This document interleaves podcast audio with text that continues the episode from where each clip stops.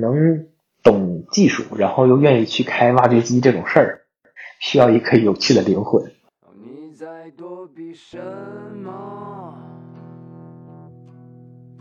你比方说，像手机过去十年其实迭代了很多的版本，但是挖掘机过去十年、二十年基本上都没怎么变过。啊，如果你再进一步去思考的话，好像跟两千年前秦始皇建长城的时候也差不多。他们其实现在每周一会用私人飞机啊，从澳大利亚西部那个叫 Perth 的地方，然后把开挖掘机的、开卡车的司机运到矿区啊，所以他们的银行职员，这个如果是要贷款，一看你的 occupation 职业上面写的是这个挖掘机司机，哇，那他们就觉得这是一个优质客户。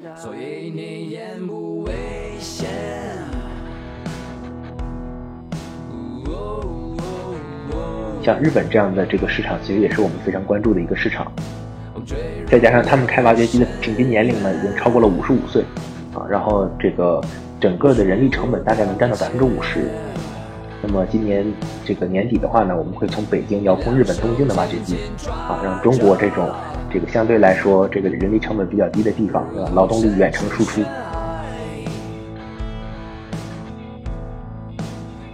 一般的有经验的挖掘机司机，没个三五年，他是没办法自己独立去接活的。我怎么去开更省油啊？我怎么去挖效率更高？这些其实是我们会去实现的东西。目前来说，这个上了我们这套设备之后呢，他这个二十年的老司机，跟他那三个月的新学徒开出来的速度是一样的。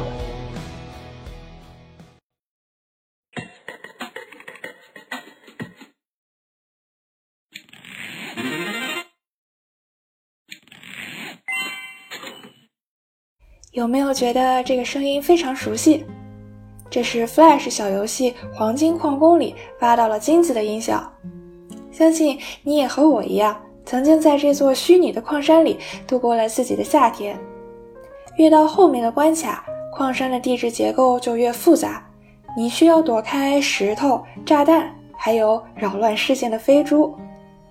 很多人问，这个游戏有所谓的最后一关吗？据说是没有。反正我是没有见过，而这也是真实世界的写照。地球的深处总是无尽的多变与未知，而且在现实中，我们并没有游戏里那样灵巧的钩子，而是需要驾驶着大型的机械设备，在高危环境里小心谨慎地推进。噪声、粉尘还有飞石，也都是来真的。你应该还记得《黄金矿工》的主角是一位胡子都花白了的老矿工。如今这一设定也映照了现实，比如在老龄化问题严重的日本，他们的挖掘机师傅可能真的都要到爷爷级别了。基于对工人安全、劳动力短缺等等因素的考量，矿业、建筑业其实一直在畅想着自动化。那我们是否可以在未来的某一天，像黄金矿工一样，在一个安静的环境里，通过操作电脑就能实现机械设备的远程作业，并且让小白操作员也能迅速上手，瞬间拥有和蓝翔校友同样的水平？有人就在做这样的尝试。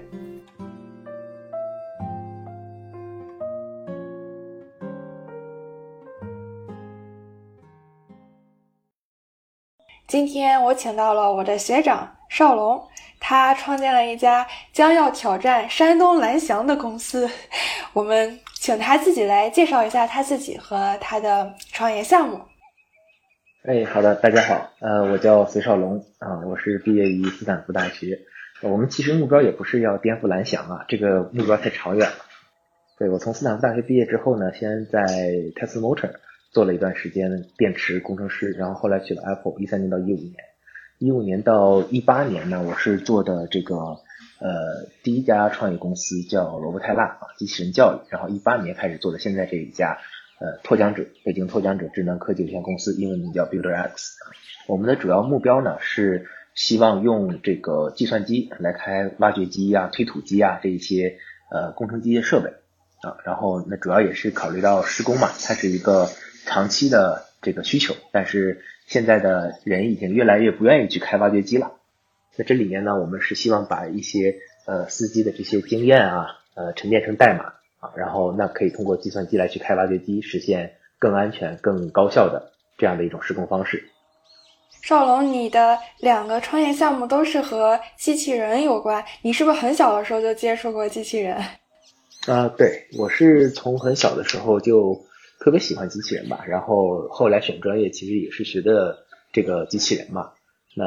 嗯，对于这个第二次创业呢，特别是非常激动的一点就是，我们把挖掘机当成机器人之后，会发现我们做的是全球最大的挖掘机，最大的机器人啊，因为这个体积确实比。之前做的都大很多啊，非常过瘾。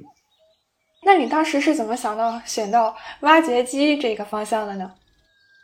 其实当时这个第一次创业这个退出了之后呢，我也在找各种各样的方向啊。然后呃，因为我本身觉得机器人这个技术是一项好的技术，但是要看用在什么地方。很多的这种服务型机器人啊，或者是工厂机器人啊，要么需求不够刚啊，然后要么就是竞争比较激烈。然后，因为我们考虑机器人本身它是这个替代劳动力的嘛，对吧？它是让你的这个生产效率更高、成本更低的这样的一种核心的这样的一个技术。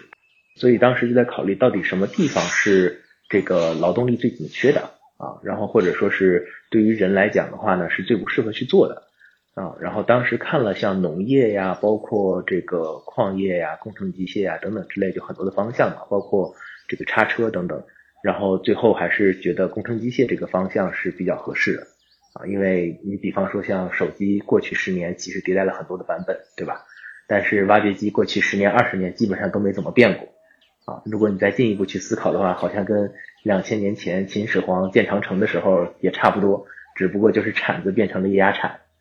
那时候我们去了河北的保定、徐水，然后让。这个当地的这个修挖掘机的师傅帮我们开了几台挖掘机啊，然后看了一下，哎，确实这个可以改进的地方非常多啊，可以智能化的这个地方非常多。然后又去矿山待了一段时间，就看看人家到底是怎么开挖掘机、怎么开矿的啊。包括我自己也去学了一段时间的挖掘机，然后就比较深刻的理解到，嗯，这个事情确实是可以用机器人来去把它当做一个机器人，然后用算法来去去开的。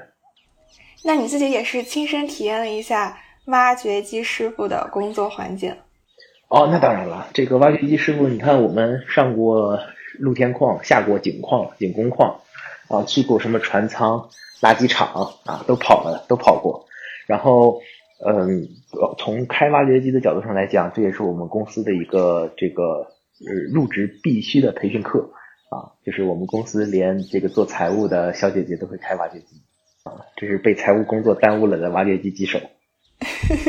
嗯，哎，那你在调研过程中有了解到，如果人力来操作挖掘机，它比较常见的一些事故会是什么样？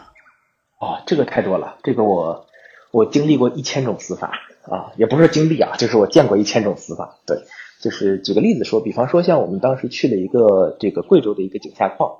然后跟一个退休的这个呃这个六三年的一个退休的呃矿企的总经理。在那聊啊，我们叫他杨叔。我说杨叔，你这个从业二十年，累计你们矿死了多少人？他想都没想，是两千人啊。然后说这是我知道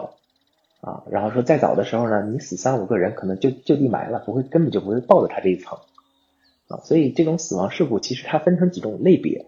第一种类型的话呢，是属于这个司机他本身的一个因为操作驾驶疲劳啊，或者是这个呃管理不够规范，对吧？比方说。他坐在挖掘机上没有系安全带，对吧？或者是说，这个他干了一段时间之后，然后因为比较疲劳，疲劳，然后把这个挖掘机开翻了，对吧？或者是比方说他在爬坡的时候过于自信，觉得这个坡没问题，但他其实这个坡的倾斜角度已经超过了他的安全安全范围，但他觉得没问题，我老师傅我有技术，对吧？然后结果哎一下子可能就翻掉了啊，这这种是一种，然后还有一种的话呢是属于这种自然的不可抗力。对吧？你比方说在矿山上、井下矿等等之类，它有可能就是会有这种这个滚落下来的石头，对吧？塌方啊，然后比方说这个瓦斯突出，对吧？地下水、地下渗水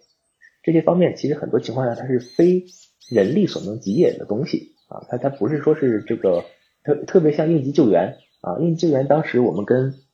一个亲亲身经历过救援的这个在天津大爆炸的一个人。在那聊，他说当时就是炸完了之后，那很多这个武警官兵啊是这个开着挖掘机过去的嘛，就是挖掘机过去进去救援，但是它有很多的灾害其实是二次灾害，它还有余炸啊，包括泥石流，地震引发的这个泥石流，它可能还有还有这个二次这个余震的时候又会下来好几波泥石流，然后就会把救援人员给这个伤害掉。那这个过程当中，其实它很多情况下并不是你人的技术不行，也不是你人不够小心，也不是管理的问题，它就是危险啊，就是可能会出现这样的一些这种情况，你没有办法去避免的。啊，那这种情况其实也是非常多见的。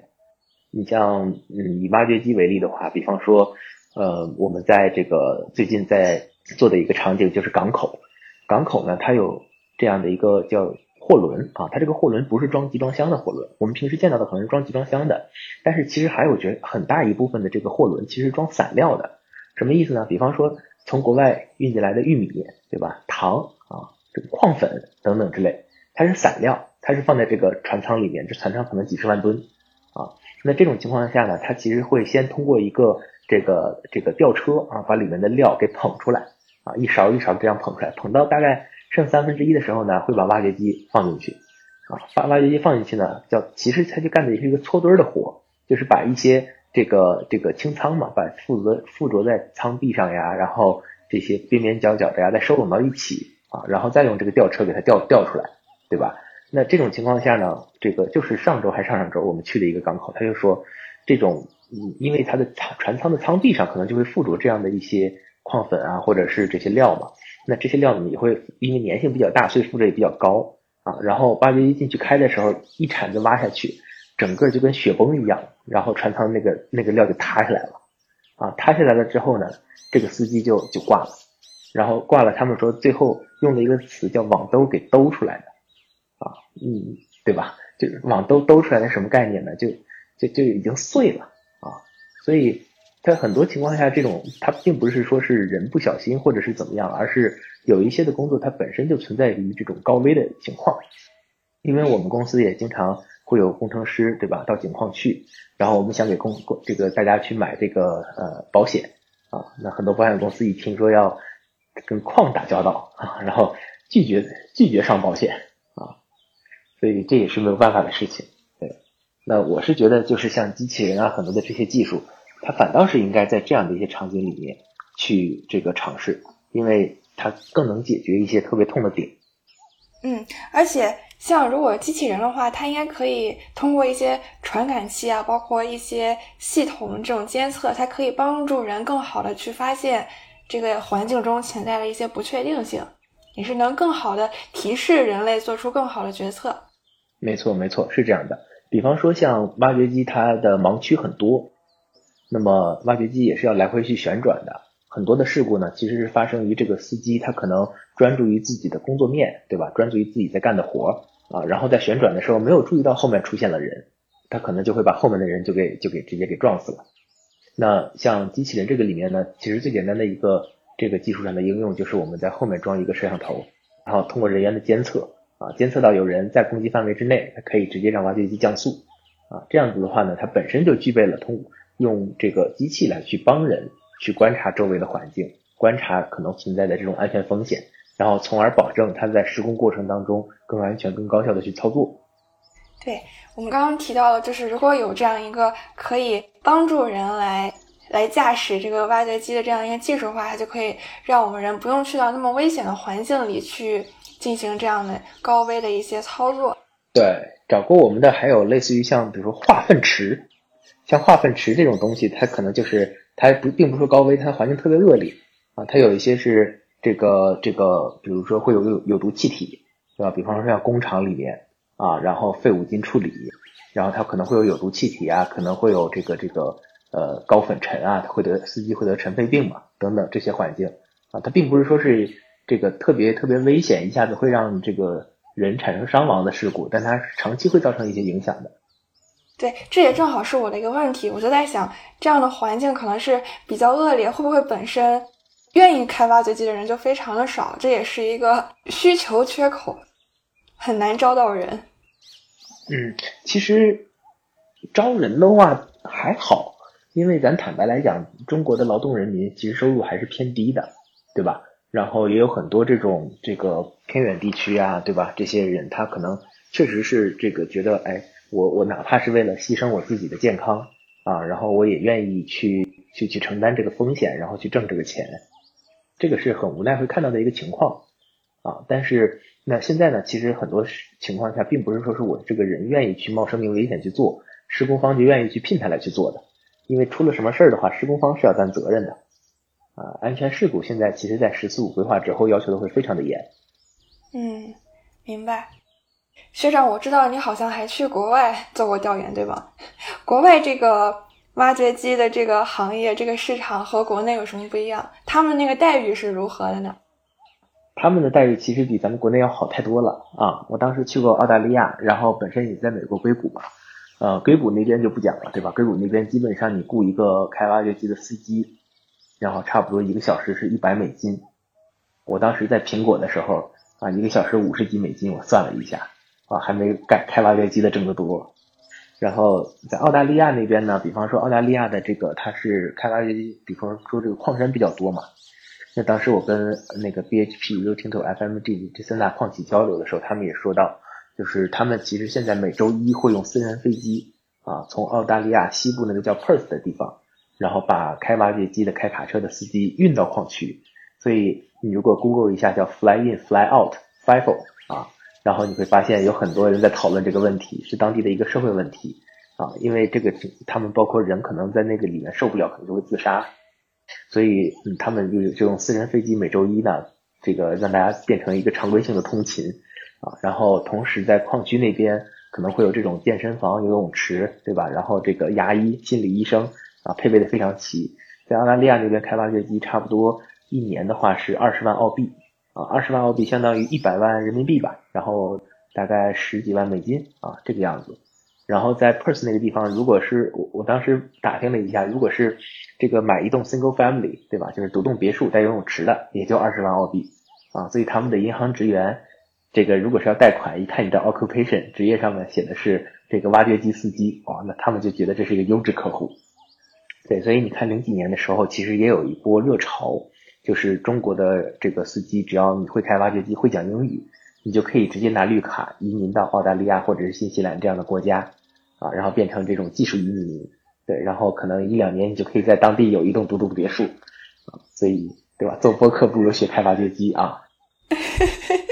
嗯 嗯，哎，那他们的人力成本这么高，是不是国外这些企业更想要去拥抱这种工程机械的智能化和无人化？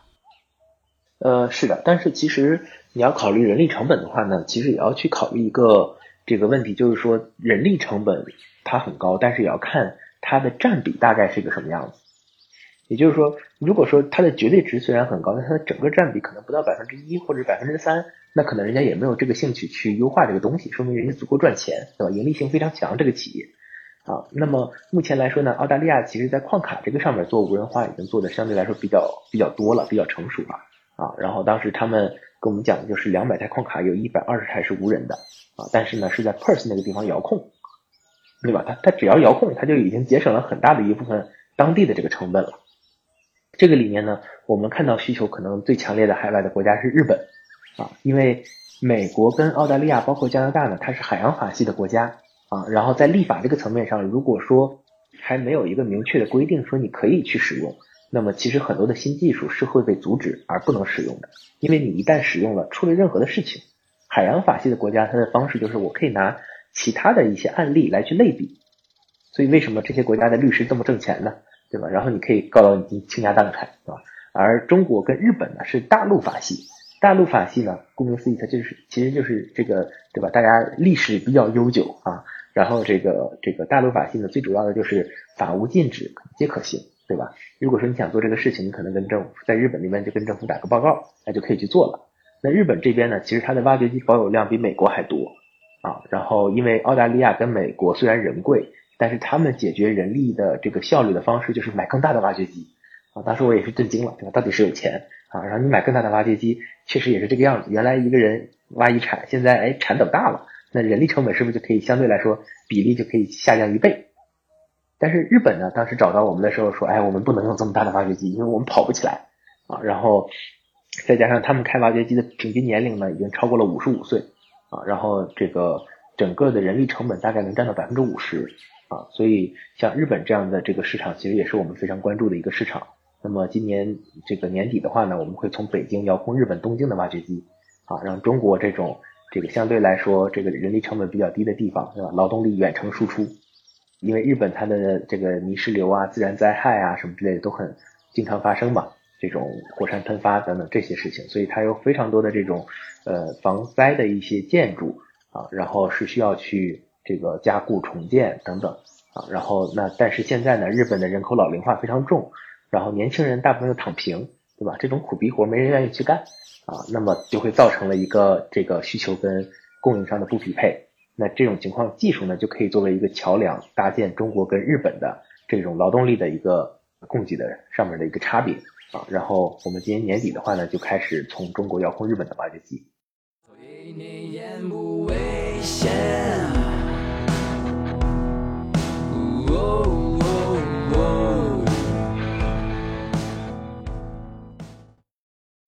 接下来我想问一下学长你们的技术优势，因为我看在奇迹创坛路演的时候，陆琪博士说你们的技术和普通的远程遥控不一样，这个究竟是不一样在哪里呢？你们是有什么更智能的功能吗？啊，这个其实从技术优势上讲呢，我们的目前来说从远程遥控方面也，比方说大家可能会关注的延时啊等等之类的，对吧？那么延时我们现在是全国做到最低的。啊，然后比方说五 G 条件下能达到八十毫秒全链路啊，然后四 G 的话一百五十毫秒这个样子，基本上人是感觉不到了啊。然后不管是四 G、五 G 还是这个甚至没有网的情况下啊，我们都可以通过我们自己的方式，然后使使得它这个可以远程遥控起来。但是这个其实不是我想讲的一个重点啊，重点的话呢是这个里面的一些技术，其实很多情况下是这个要跟场景深度去结合。就打个比方说，最简单的，如果你工厂招一个工人过来，然后你告诉他 A 件可能是 OK 的，对吧？合格的，B 件是不合格的，啊，长成这个样子是不合格的。这样的一个工人，你训练需要多长时间？大概就一天的时间，因为你告诉他，哎，这样是合格，那样是不合格，OK，一天的时间。但是你要训练一个挖掘机司机，这个时间就长了啊。一般的有经验的挖掘机司机，没个三五年，他是没办法自己独立去接活的。那这个里面其实为什么大家叫他老司机呢？就是因为老司机他当得起这个老字，他有经验，对吧？他知道，哎，下了雨跟不下雨，挖石头和挖土，然后包括这个坡我应该怎么去修啊？然后出现这个声响可能表示什么问题？这一些其实是很多很多的时间积累才能有的这些经验，而这些经验它并不是一天就能培养出来的。所以如果说技术上的优势，那更大的一个优势就是，我们通过遥控在现场获取了这样的一些经验的数据啊，比方说像司机在通过我们遥控的时候，他就我们我们其实后台就可以根据司机的这些习惯进行打标，进行强化学习，对吧？然后呢，会把老司机的这些经验再变成一个一个的这种智能化的功能啊，比方说斗齿什么时候会脱落，大概什么样子，可能就要给他预警，对吧？然后比方说装车的时候，装到车的什么位置啊，等等，这些其实都是老司机的一些经验。那这个过程呢，其实是我们很重要的一个优势，就是我们相对来说，这个比这个技术上，从一般的技术的人员要更懂挖掘机这个活啊，然后而本身这个产业里面出来的人呢，也没有办法去想象这个技术可以解决什么样的问题，所以我们讲的主要就是我们的团队优优势的话呢，就是这个工程机械领域技术最强啊，技术圈里挖掘机开的最棒，它永远是一个技术跟产业结合的一个点。啊，那当时我们给陆琪博士展示的时候呢，就展示了，比方说我们怎么样通过这套机器人的系统，对吧？收集这些数据啊，然后集成了更多的，甚至于说这个司机在车上他可能都完成不了的一些这个辅助功能啊，所以就会被评价为是 ADAS 啊。所以现在司机只要坐在办公楼里就可以操控几百米以外的一个挖掘机吗？对，不光几百米，它有可能是几十公里。我们最远的时候是北京控制过海南的挖掘机。对，而且我们当时去美国、去澳大利亚的时候，也用我们的，我们把操纵台拎过去了嘛。然后也在美国跟澳大利亚反向遥控中国的挖掘机。那这个这个里面，其实我们 claim 的是，我们可以对吧，去遥控全球任何一台我们改造过的挖掘机啊。所以整个的这个遥控的距离是这个不受什么限制的，就跟咱们现在对吧聊天一样。嗯，学长，我们刚刚说你这个智能挖掘机可以算是现在全球最大的一个机器人，但这也意味着一旦它误操作，它的破坏力可能是非常非常大的。你们在开发的初期的时候会感到害怕吗？就是这个风险会特别的高。当然啦，这个事情非常恐怖的，好吗？我们最早的时候其实想到这个这个 idea，然后想要去实现它呢，是买了一个十四比一的这个液压挖掘机模型啊，它是一个遥控玩具。然后我们先这个把我们的技术放上去，对吧？然后遥控一下，哎，发现这个事儿可行。然后呢，又买了一台二点二吨的挖掘机，是一个小微瓦啊，然后遥控操作了一下，发现哎可行。然后后来呢？在一九年四三月份的时候，我们就去了海南岛，在海南有一个农场啊，那个农场里面，农场主自己有一台挖掘机啊，然后大概是十四吨级的，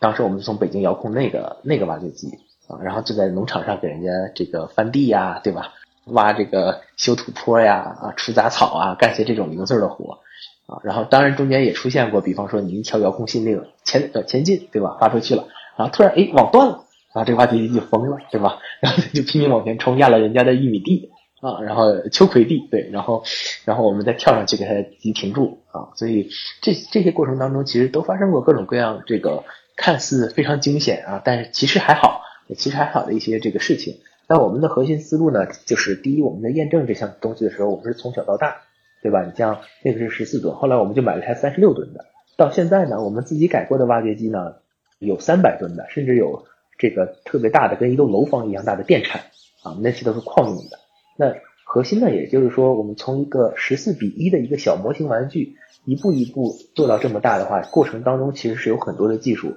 是你需要去迭代，需要去发现这些安全的漏洞，然后去给它弥补的，对吧？那这里面我们当时就提出来了四层的这种安全防护啊，比如说第一层信号的信号监测，对吧？没网了怎么办啊？没网了，这个挖机不能封。然后，比如说第二层，它要有一个进场的遥控急停啊，就是如果是一旦遇到什么情况，哎，遥控摁一个按钮，从另外一条路线直接给它刹停啊，包括远程的急停驻车啊，然后包括有一些智能化的这种感知，然后让它这个停住。这个过程当中其实是不断在打磨一些这个技术上的功能，使得它的遥遥控啊，它的这个操控啊，其实是更安全的。但它有一个好处呢，就是它的行驶速度特别慢。啊，它的攻击范围其实是有限的，它不像汽车，对吧？汽车可能时速三十六十八十的，挖掘机最高时速五公里每小时啊，还是非常慢的。所以，那它的攻击范围基本上就是在它的挖壁的这个旋转的攻击范围之内啊。所以，只要是这个我们能够去保证它的这个在出现问题的时候，我们有办法在现场给它刹停，那这种情况下也不会造成多大多大范围的这个破坏。对，而且挖掘机运作在一个比较单纯的环境里，如果是坐无人车的话，你可能还要考虑其他的司机，然后路上的行人，还有各种路上可能会出现的复杂的一些状况。是这样的，是这样的，就是因为它相对来说还是一个比较封闭的一个场景啊，相对来说还是比较封闭的一个场景，而且闲杂人人等是不得入内的。就比方说，如果说你要想去一个矿山，那不是说说去就去的。啊，这个里面其实天然的就会为我们创造一种相对比较友好的这种试验的环境啊。当然，我们在一开始的时候也没有直接选择矿山，对吧？我们选择的是个农场，因为农场呢，呃，基本上它的没有那么高低的起伏啊，然后它就是一块这个土地，对吧？你随便挖，上面也没有电线，下面也没有水管啊，所以这个里面就是容错性会更大一些。那在这个里面，我们打磨好了之后呢，再进的这个矿山就会发现，哎，还会有一些。新的一些之前你没有考虑到的点，然后那我们就不断在把它补足啊，这是我们之前做了很大量的工作的事情。明白，嗯，学长，那你们当时在谈客户的时候，你们觉得你觉得那些企业他们是非常想要尝试这样一个新的技术，想要拥抱这种智能化吗？还是会有一些存疑和顾虑？呃，这是一个好问题。我们的客户基本上会分成两类，一类呢。是属于那种这个特别存疑的，觉得这东西就是骗人的，就是噱头啊，根本没法用。然后还有一类呢，是属于那种就是对技术有着无限的想象啊，觉得你这个东西啥都能干啊，什么都能搞。这两类其实都是嗯不科学的、不好的嘛，对吧？特别是呃你第第二类，第二类其实第一类客户还好解决，你这东西就是弄着玩的，那我们就告诉你，看其他客户在用，而且二十四小时在开，而且人家解决了什么什么问题，欢迎你们过去参观。这样的话就可以打消第一类客户的顾虑。但是第二类客户的话呢，最主要的就是你要控制他的期望值啊，因为现在市面上很多的这种，比方说主机厂商，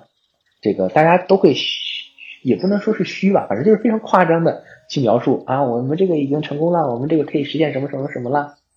包括有一些大的互联网厂商啊，这个就不提名字了，对吧？都会都会夸大的去宣传自己的一个这个东西做得很好，给人家提高了多少多少效率，降低了什么什么东西，但其实根本就没有做出来，对吧？那这种情况下就会在客户心里面造成一个对于这种技术的成熟度的一个误解啊，所以这里面我们最主要的是要控制它的预期啊，因为我们知道这个东西它实际上能做成一个什么样子，对吧？现在的这些技术可以实现成什么东西。它会有一些什么样的效果啊？因为这个里面有些厂商，他可能是为了自己的这种 PR 啊，或者是甚至 IR 啊这些方面的一些需求啊，来去夸大自己的一些成果。那它其实，在行业里面造成的影响是不好的。所以我们其实有很多的工作呢，是之前的这些客户啊，然后买了听听人家吹完了牛，然后买了这个人家比较便宜的东西，买完之后呢不行，反过头来再找我们啊，说哎呀这个东西我们用不了，你看你们推荐者能不能帮我们做个升级？啊，等等这些方面，对，然后我们的一贯思路呢，就是说我能做一百分的，你要告诉客户你只能做八十分，啊，然后呢，你最后 deliver 给客户一个九十五分的东西，对吧？超出客户的预期，然后他就很开心啊，然后他很开心，他就会再买更多的，对吧？然后这样的话呢，你的验收呢也会比较快啊，你就有机会再去研发更新的一些项目，它是一个良性的循环啊。我们我们比方说坚决不会做那种我能做一百分。但是我跟人家吹牛，我能做三十分、三百分，对吧？然后最后你砥砺了一个八十分的东西啊，那这就很惨了。就是做好用户的预期管理。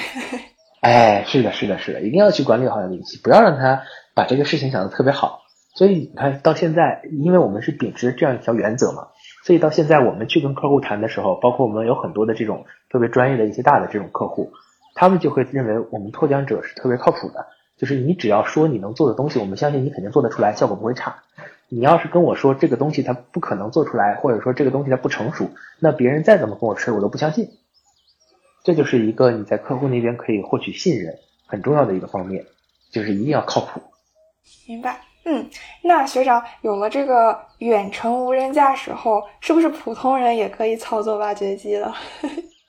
普通人还是不太建议吧，就好比说。嗯，你这个对吧？开极品飞车的，回头你要遥控一个汽车，对吧？这还是挺恐怖的，对吧？然后，呃，普通人其实他对于现场的环境啊，对于这种可能会发生的事情啊，包括这个熟练程度等等之类的，毕竟跟呃在这个地方干过活的司机还是不太一样的。这个里面呢，其实呃我们也没有必要让普通人就学会去开发飞机嘛。让你去开，你可能也只是玩一玩，也不会真正去开。你想开，你早就去开了啊，所以。我们其实现阶段来讲，更主要的是解决怎么能让新手开出老司机的水平来啊。他有一些新手，他可能干了干了三个月，对吧？干了半年，干了一年，对吧？他可能是个新手啊。但是老司机呢，可能他干了十年，这里面呢，老司机的生产效率会比新手高出一倍以上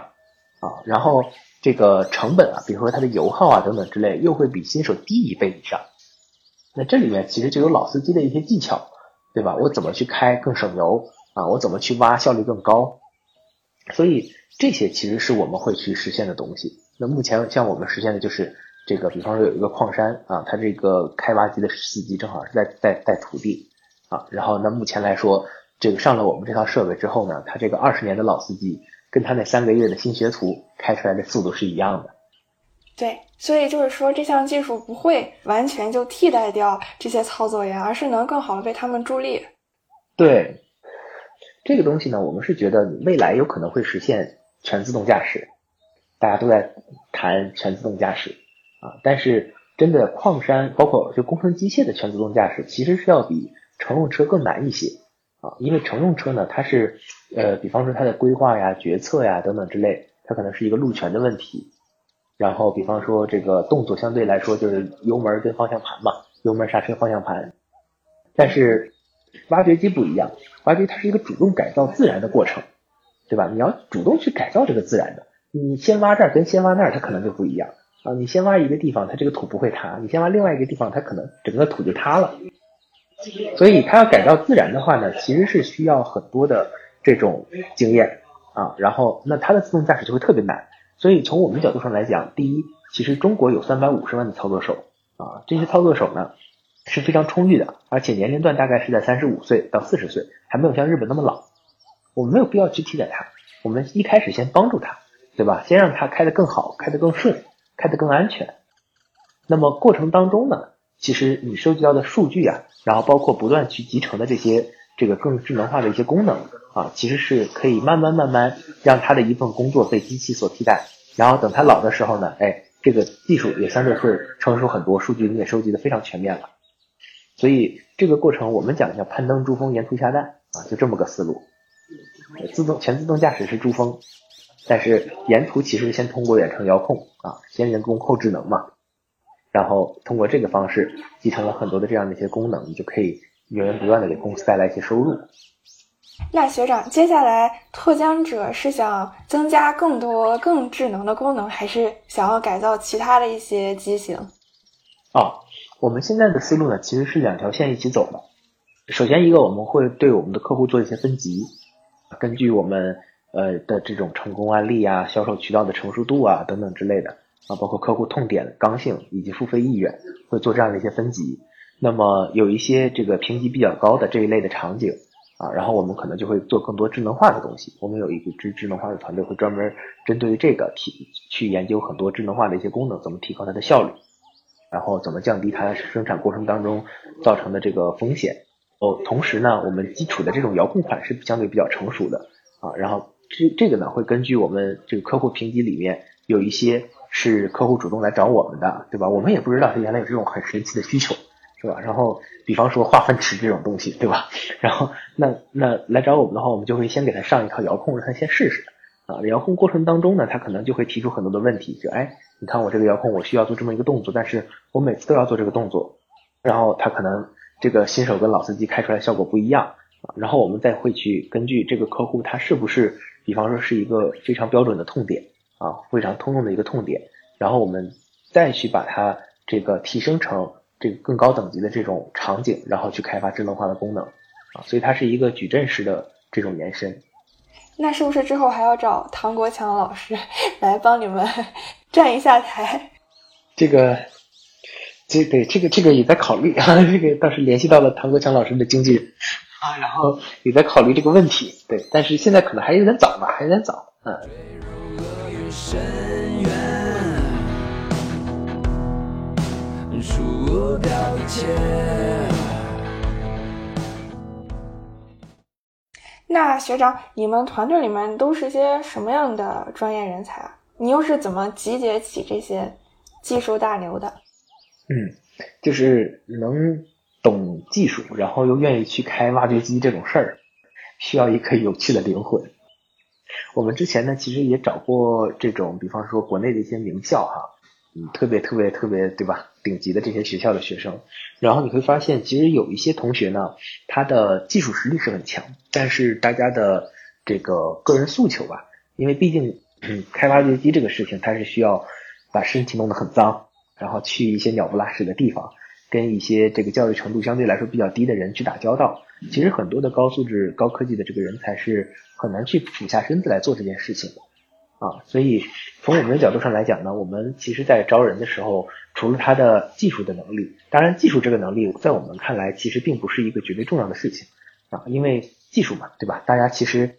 你遇到什么样的问题，需要用什么样的新技术，也不可能一个人对吧上来什么技术都都懂。对吧？他可以去可以去学习啊，然后我们也会提供这样的一些平台让他去学习。但更主要的是，他能有一颗去琢磨客户的心啊，就是客户他希望得到什么，对吧？他希望怎么样去去搞定这个事情，对吧？能提出一些新的想法出来啊，那么又不怕吃苦。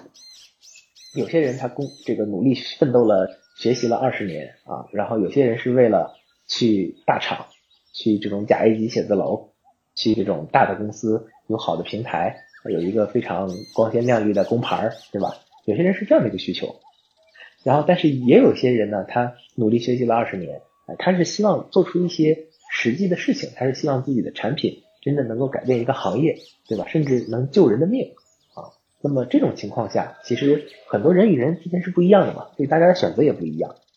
喜欢我们这类公司的人呢，他可能就大厂他就待不住，对吧？那喜欢大厂的那一类人呢，就觉得我们比较 low 啊，这也都很正常。所以我们更主要的也是这个不断的再去呃，希望通过一些方式，对吧？比如说咱们这种博客，让更多感兴趣的朋友能够知道我们啊，然后如果有意愿的话呢，也欢迎加入我们。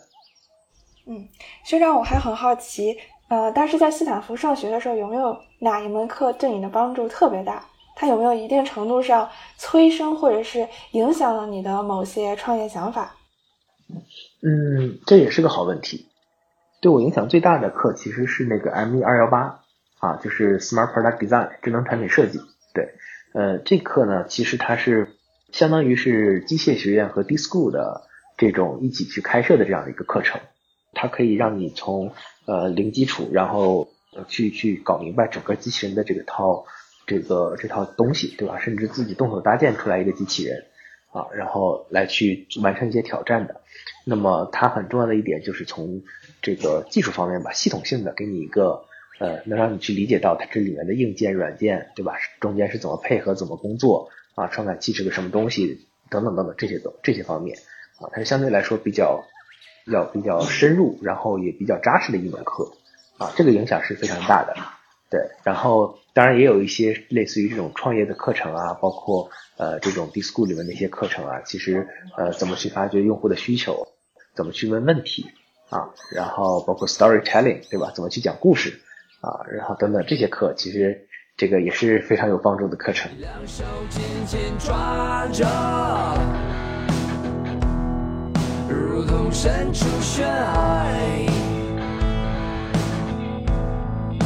小心翼翼的，以为你拥有着，貌似人生圆满。学长，我知道你还有一个创业错题本，对吧？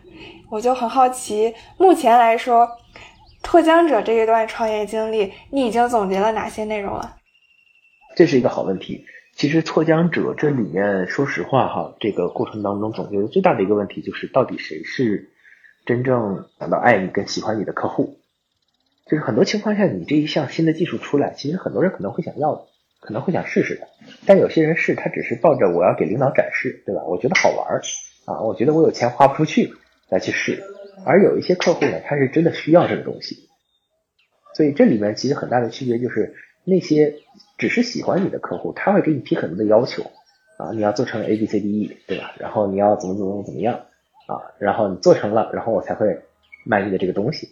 但是他有很多的要求，其实他也说不出来为什么，他就觉得这个东西应该有。而真正爱你的客户呢，他就不会是这个样子。他其实就是说，哎，你这东西不错啊，但是哪哪哪不好。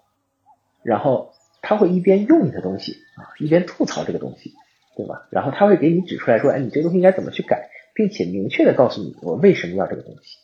啊。这个其实差别还是挺大的。你像我们有很多的矿山啊，他们提出来的要求就是，哎呀，你们这个应该加这这这这这一二三四五六七八几种功能啊，说的天花乱坠。啊，然后告诉你说，哎，这样的话就可以怎么怎么着。但其实你问他，你们开过挖掘机没？呃，没几个人开过。但你真正问一个开挖掘机的老师傅啊，他就会说，哎，你这套系统你再加哪一项功能，哎，我就觉得很好用啊，然后他就可以用的更顺手啊。所以其实这个里面真正这个需要去需要你喜欢你这这个爱你这个产品的这些客户，会给你提出来一些非常明确的理念和方向啊，那这个就非常好。然后我觉得这是一个非常重要的一个 take away。当然还有一些，比方说从战略决策上面来讲，就是，最早的时候我们是希望在中国也能提供服务的，也就是说，我同我在办公室里面养一群人，对吧？然后这些工程这些机手呢，他们远程遥控全国各地的挖掘机在那施工。但后来很打脸的一件事就是，我发现哦，好像中国的劳动力成本占比还真的是很低，可能只占到百分之十五啊。然后施工方呢，人家也根本就不 care 这个事儿。你还不如在现场让我调配起来方便呢，对吧？然后那他人家不 care 这个事情啊。原来我想的就是你从中国遥控国外的，这个商业逻辑是 make sense，因为人家劳动力就是贵，对吧？人家就是招不到人。但中国其实还没有那么招不到人啊。有很多客户我们调研的时候，他说招不到人啊，招不到人啊。但是你问他说你一个司机给多少钱啊？给八千块钱你八千块钱招不到人，九千块钱可不可以？因为他本身也不差钱嘛，所以真的招不到人的情况，我唯一见到的就是在隧道里面啊，进隧道进井下矿，那他招不到人的时候，他说招不到人。好，那我问他说，你隧道里面的人是多少钱？他说进隧道一个月两万起，隧道外呢，隧道外五千，他造成了一个人力的劳动力成本相差四倍以上。然后他说这个场景里面是招不到人的，那我觉得还是挺 make sense 的，就是因为你隧道外五千，同样五千，人家就不愿意进隧道，好，那就加钱嘛，一直加，一直加，一直加，加到了原来的四倍，然后才有人愿意进去。那那他说招不到人，我觉得是很 OK 的。但是有一些场景呢，人家可能多少钱，八千块钱、六千块钱，然后给你跟你吐槽说，哎呀，我们招不到人，那可能都是忽悠你的，就他从一个底层的逻辑上是说不通的。